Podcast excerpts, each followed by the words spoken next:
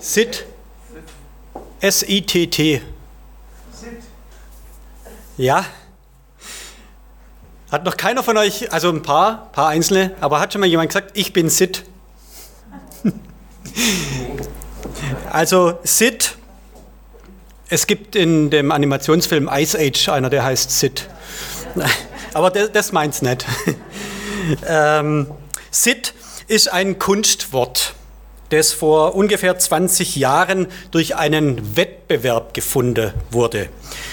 Ähm, es gab 1999 eine Ausschreibung und bei der konnte man Wortvorschläge einsenden. Und zwar, es gibt in der deutschen Sprache und in vielen anderen Sprachen immer wieder Lücken. Zum Beispiel Mutter und Vater sind Eltern. Onkel und Tante sind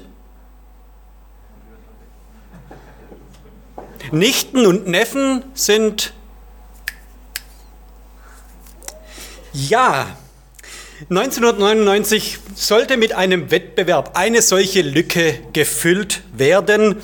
Und zwar existierte bis dahin nämlich kein Wort, das den Zustand beschreibt, wenn man nicht mehr durstig ist. Wenn ich hungrig bin, dann esse ich was und dann bin ich satt. Wenn ich durstig bin, dann trinke ich was und dann bin ich nicht mehr durstig. ja, ähm, ich bin Sit heißt eben, ich habe keinen Durst. Und wie meine Umfrage gerade ähm, deutlich gezeigt hat, ähm, dieses Wort hat sich in diesen über 20 Jahren nicht durchgesetzt ähm, und findet bis heute kaum Gebrauch in unserem Alltag. Und als ich diese Predigt geschrieben habe, habe ich festgestellt, dass nicht mal mein Word-Programm das Wort kennt und hat es rot unterstrichen. Ähm, in der heutigen Predigt geht es nicht um Sit-Sein, im Gegenteil, es geht um Durst. Wir kennen Durst, jeder von uns war sicherlich mal durstig, hat das Gefühl verspürt im Sommer nach dem Sport, bei körperlich anstrengender Arbeit, dass wir durstig sind. Dass ich sage, ich habe Durst. Und das Kreuz, Kreuzwort, um das es heute geht, heißt mich dürstet. Das haben wir schon gehört. Und mein erster Punkt heißt auch ganz schlicht und einfach Durst. Jesus hatte Durst. Er sagt, mich dürstet. Das zeigt in allererster Linie, dass Jesus ein Mensch war. Einer, der Durst verspürte. Man hat es schon angezweifelt. Manche wollten sagen, dass Jesus gar kein Mensch war, dass ein Mensch so wie Jesus für die Menschen stirbt, wurde angezweifelt. Und so hat man die Lösung darin gesehen, dass es eben Gott war, der da hing. Dass Jesus kein Mensch war, sondern Gott, der sich da geopfert hat. Das wäre jetzt für den Freund noch unverständlicher gewesen von deinem Vater Robert. Ähm, aber es war für manche die Lösung, dass Jesus das vielleicht gar nicht gespürt hat. Er war ja Gott, der steht da drüber, der hängt am Kreuz souverän und hält es aus, zu leiden für uns. Man meinte, Jesus war nicht Mensch, sondern Gott, der in die Rolle eines Menschen geschlüpft war. Was ja auch viel in alten Mythologien immer wieder vorkommt, dass Götter äh, in Menschenrollen schlüpfen, sich da drin tarnen. Ähm, aber so war es nicht. Jesus war Mensch und er starb als normaler, leidender Mensch. Das hat Maite in ihrer letzten Predigt letzten Sonntag ganz klar ausgedrückt, dass Jesus Mensch war, von Gott verlassen. Wer das noch nicht gehört hat, kann ja auf der Homepage im Podcast nochmal nachhören. Jesus war Mensch gewordener Gott, der Schmerzen und Qualen spürte. In seinem Leben auf der Erde, da erlebte Jesus Hunger, Müdigkeit, sogar Trauer und auch Zorn und Wutgefühle lesen wir von ihm und eben auch Durst. All das hat Jesus gespürt, erlebt, erfahren. Er hing nicht als übermenschlicher Held am Kreuz, sondern der fleischgewordene, gehorsame Gottessohn hat dort gelitten. Und doch war er Gott. Er hatte zwar seine Göttlichkeit aufgegeben, hinter sich gelassen, um Mensch zu werden, aber er blieb noch Gott. Jesus war wahrer Gott und wahrer Mensch. Hier sind jetzt diejenigen im Vorteil, ich mache mal hier Werbung, am Mittwoch in der Telefonbibelstunde, da konnte man da viel tiefer einsteigen und das ähm, besser erklären. Die, die am Mittwoch zugehört haben am Telefon, die können noch besser verstehen, wovon ich rede. Und ich möchte euch aber auch helfen, ähm, das Bild, das ich am Mittwoch gebraucht habe, um das zu erklären, war das Bild eines Sklaven. Wenn ein Mensch in Sklaverei gerät, verliert er alle seine menschlichen Rechte. Sklaven wurden nicht mehr als Menschen angesehen und auch nicht mehr so behandelt, als wären sie Menschen. Sie wurden als Besitzgüter betrachtet und teilweise sogar wie Tiere behandelt. Und wenn jetzt ein freier Mensch in Sklaverei gerät, entweder durch Kriegsgefangenschaft oder vielleicht durch Geldschuld, hört er, indem er Sklave wird, nicht auf, nach seinem Wesen Mensch zu sein. Und so hat auch Jesus, als er Mensch wurde, nicht aufgehört, in seinem Wesen Gott zu sein. Er verlor zwar seine göttlichen Rechte und seine göttliche Macht, aber er war immer noch Gott. Er wurde nicht mehr als Gott behandelt, nicht mehr als Gott betrachtet und trotzdem war er noch Gott. In ihm, in Jesus, ist beides untrennbar zusammen, das Göttliche und das Menschliche. Und das zeigt sich genau hier auch. Das Menschliche leidet Qualen und Durst und das Göttliche in Jesus kommt auch in diesem Vers vor. Jesus weiß, worum es geht. Dieses göttliche Wissen hat er und leidet aber Durst wie ein Mensch. Er weiß genau, worum es geht, er weiß, was los ist und er weiß, wo er steht. Es steht hier, er wusste, dass schon alles vollbracht war. Und nun spricht er, mich dürstet. Aber nicht nur Jesus hat Durst. Die ganze Welt leidet an Durst.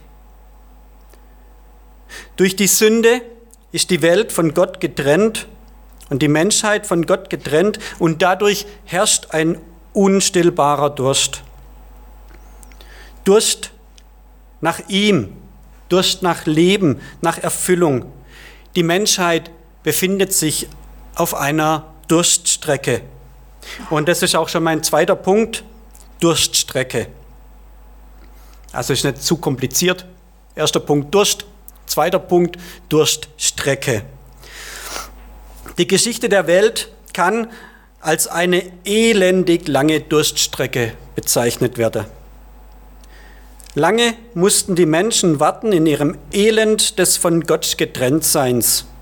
König David hat davon in den Psalmen geschrieben, die Propheten haben von Dürre geredet und kündigten das Ende dieser Trockenheit an. Es waren aber immer nur Tropfen auf den heißen Stein. Aber jetzt, am Kreuz, wo Jesus hängt, war das Ende dieser Durststrecke gekommen. Und das wusste Jesus. Er wusste, dass alles vollbracht war. Er wusste um das Problem der Sünde und die Trennung zwischen Gott und Menschen er wusste immer auch, was passieren wird und was auf ihn zukommt. Er wusste aber auch, dass sein Tod der Weg aus dieser Not heraus ist. Mehrmals betont Johannes im Johannesevangelium, dass Jesus wusste, was kommen wird. Zum Beispiel in Johannes 13, Vers 1, da steht, vor dem Passafest aber, als Jesus wusste, dass seine Stunde gekommen war, aus dieser Welt zu dem Vater hinzugehen. Oder Johannes 18, Vers 4, als nun Jesus wusste, was über ihn kommen würde, ging hinaus und sprach zu ihnen, wen sucht ihr? Und lässt sich dann verhaften und geht mit. Jesus ist also nicht nur einfach seinen Gegnern zum Opfer gefallen. Er hing ganz bewusst und aus freiem Willen am Kreuz. Er ist diesen Weg zum Kreuz bewusst gegangen. Er ist diesen Weg gegangen, um die Durststrecke der Menschen zu beenden und Erlösung für uns zu schaffen. Und so heißt an dieser Stelle eben, er weiß schon, dass alles vollbracht ist. Er wird das auch gleich aussprechen im nächsten Vers. Aber das ist dann die Predigt nächste Woche. Hier der Cliffhanger. Nächste Woche wiederkommen, Maite hören. Er weiß, dass alles vollbracht ist. Und damit die Schrift erfüllt wird, sagt er, mich dürstet. Das soll jetzt hier nicht bedeuten, okay, Jesus weiß, was als nächstes kommen muss. Ähm, damit die Schrift erfüllt wird, halte ich mich ans Drehbuch, sage jetzt, ja, warte, jetzt muss ich Durst sagen, okay. Nein, Jesus sagt das nicht, damit die Schrift erfüllt wird. Er will hier nicht ähm, bewusst sagen, was äh, vorhergesagt ist, damit es auch nachher alles passt. Ich denke, es ist eher so zu verstehen, er sagt es, und damit erfüllt sich nochmal ein Stück der Schrift, wie es vorher gesagt war. Und so ein Hinweis, solche Hinweise auf, auf die Bestätigung, die sind wichtig. Es ist im Johannes sehr wichtig.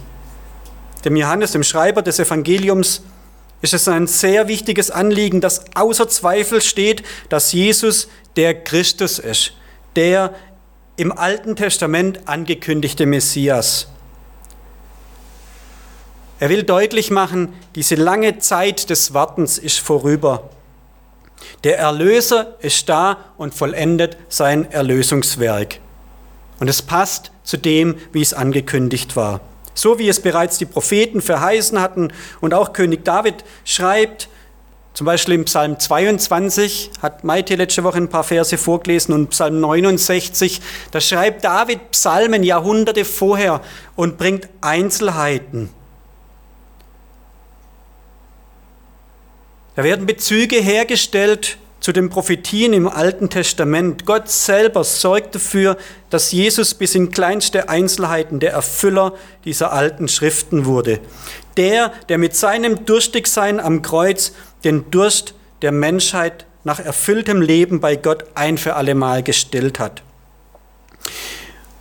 Und das ist mein dritter Punkt, der Durstlöscher. Der Durst wird gelöscht.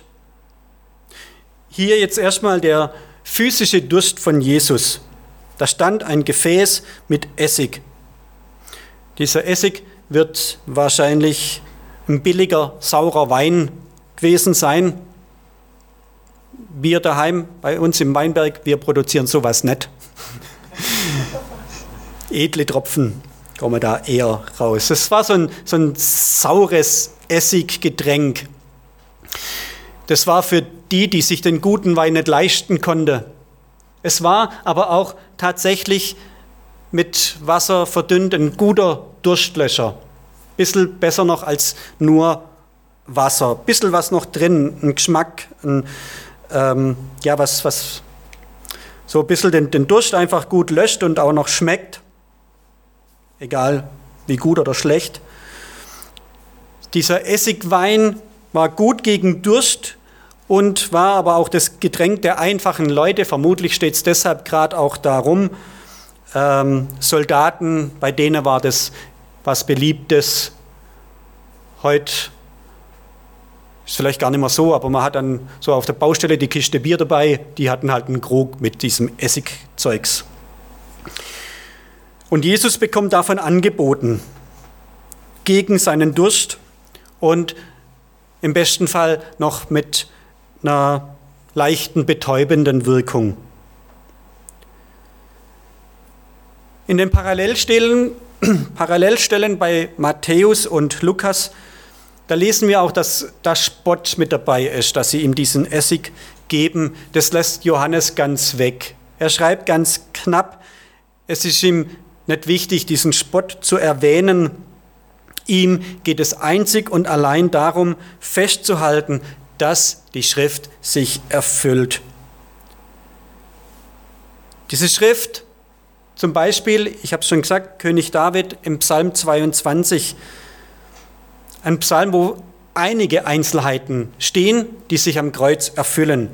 Eben letzte Woche, mein Gott, mein Gott, warum hast du mich verlassen? Ist, Psalm, ist Vers 1 von Psalm 22. Und dann in Vers 6, Vers 16 heißt, vertrocknet wie eine Tonscherbe ist meine Kraft und meine Zunge klebt mir an meinem Gaumen.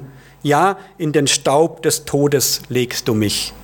Und da geht es weiter, Vers 19. Sie teilen meine Kleider, Kleider unter sich und werfen das Los um mein Gewand. Stück für Stück erfüllt sich diese Schrift. Im Psalm 69, Vers 22 heißt, sie geben mir Galle zu essen und Essig zu trinken für meinen Durst. Lauter Details, die klar machen, Jesus ist nicht irgendeiner. Es wird immer mehr deutlich, er erfüllt das, was in der Schrift vorhergesagt ist. Und noch ein weiteres Detail beschreibt Johannes. Es wird ein Isoprohr genommen, um diesen Schwamm mit Essig getränkt draufzustecken und dem Jesus an den Mund zu halten. Isop ist ein wichtiger Bestandteil der rituellen Reinigung vor dem Passamahl. Johannes gibt hier einen kleinen Wink, dass Jesus das Passalam ist, das Lamm Gottes, das den Durst der Welt löscht. Jesus sagt hier am Kreuz, dass er selbst Durst verspürt. Und er war schon einmal durstig. Er bat damals eine Frau um Wasser. Im vierten Kapitel berichtet Johannes von dieser Begebenheit. Er fragt diese Frau aber im Grunde eigentlich nicht, weil er selber durstig ist und Wasser bräuchte. Er nimmt diese Frage, um mit dieser Frau in ein Gespräch einzutauchen, um mit ihr ins Gespräch zu kommen und lenkt dieses Gespräch auf den Lebensdurst dieser Frau. Jesus bittet um einen Schluck banales Wasser, aber er bietet selber lebendiges Wasser, ewigen Lebens, das den Lebensdurst für immer stillen kann. Er ist der Durstlöscher und er, der Durstlöscher, war am Kreuz für uns durstig. Jesus nahm es auf sich, durstig zu sein, damit er die Durst, damit hat er die Durststrecke für uns überwunden. Er kann unseren Durst stillen. Dieser Durst, der unseren Zustand ohne Gott beschreibt, muss nicht länger anhalten. Wir können unseren Durst loswerden. Unsere Schuld, unsere Sehnsucht, unsere eigenen Versuche, mit unseren Mitteln Zufriedenheit zu finden für all das hat er gelitten. Für uns hat er gelitten, für jeden einzelnen von uns. Er ist für unsere Schuld gestorben. Und das nächste Lied drückt das auch ganz gut aus im Text. Die ersten drei Verse von dem Lied Herzliebster Jesu. Was hast du verbrochen, dass man ein solch scharf Urteil hat gesprochen? Was ist die Schuld, in was für Missetaten bist du geraten? Du wirst gegeißelt und mit Dorn gekrönet, ins Angesicht geschlagen und verhöhnet. Du wirst mit Essig und mit Gall getränket, ans Kreuz gehenket. Was ist doch wohl die Ursache solcher Plagen? Ach, meine Sünden haben dich geschlagen. Ich, mein Herr Jesu, habe dies verschuldet, was du erduldet. Ich möchte beten und dann hören wir dieses Lied nochmal an.